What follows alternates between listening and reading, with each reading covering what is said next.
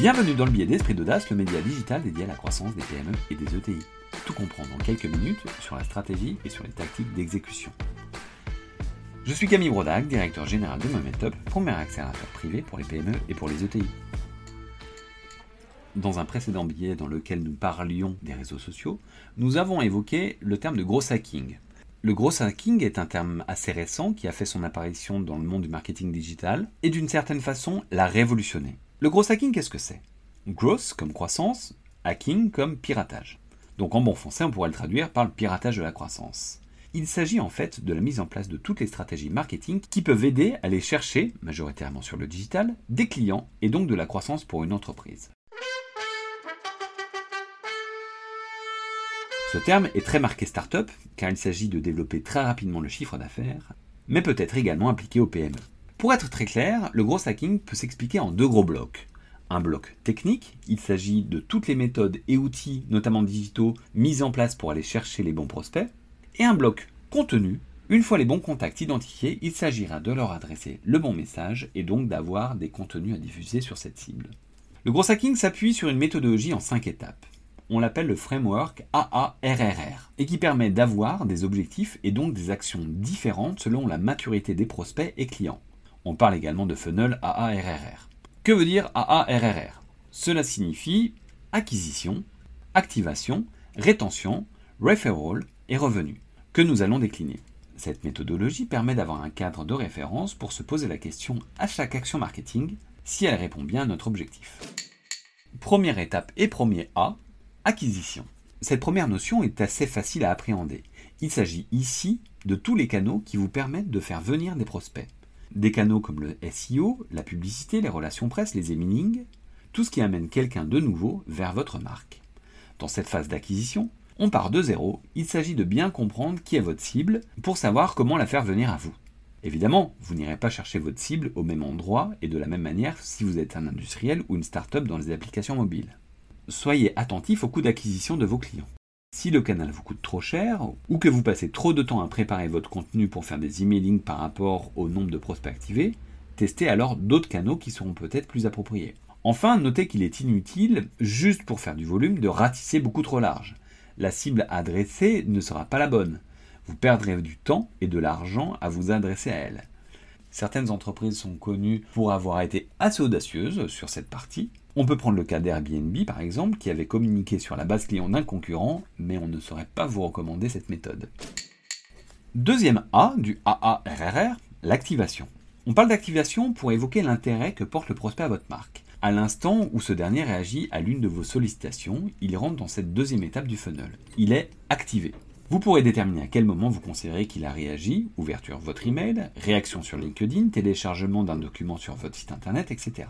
L'objectif ici est de tout faire pour que le prospect visé ait envie de réagir à votre sollicitation. Travaillez vos objets de mail, vos posts sur les réseaux et globalement toutes les prises de contact de manière à donner envie, puisque bien sûr, évertuez-vous à délivrer un contenu qui a de la valeur ajoutée pour le prospect.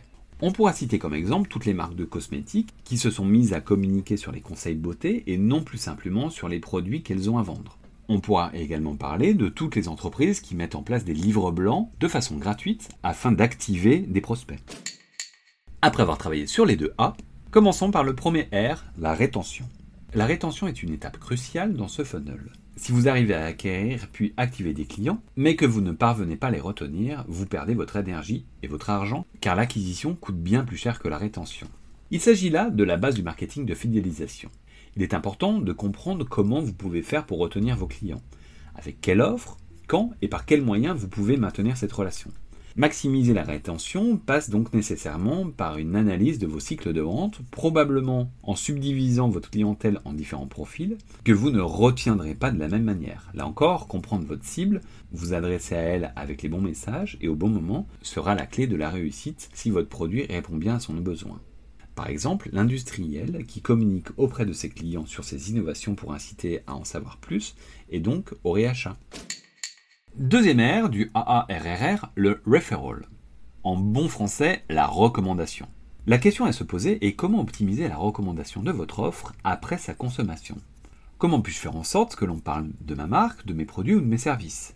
La recommandation par un client vous permet d'aller beaucoup plus vite dans les premières étapes du funnel. les clients arriveront sans que vous ayez à les acquérir vous-même, ni à passer trop de temps sur l'activation. On pense bien sûr ici au parrainage, mais aussi au témoignage client par exemple. Le parrainage peut être mis en place et vous pouvez aussi penser à ajouter des incitations à témoigner pour vous. Dernier R du AARRR, le revenu. C'est le chiffre d'affaires qui rentre. Évidemment, il sera maximisé si les étapes précédentes sont optimisées. En conclusion, vous l'aurez compris, il y a derrière ce terme de growth hacking un gros pan stratégique de compréhension de vos clients, de travail sur vos contenus et de cycle de consommation.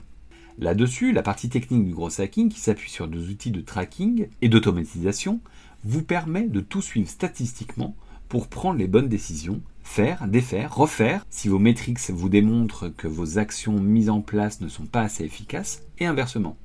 À noter, avant de vous lancer, que la partie étude et contenu est la partie immergée de l'iceberg qui est très chronophage, Veillez donc à avoir un peu de bande passante pour démarrer.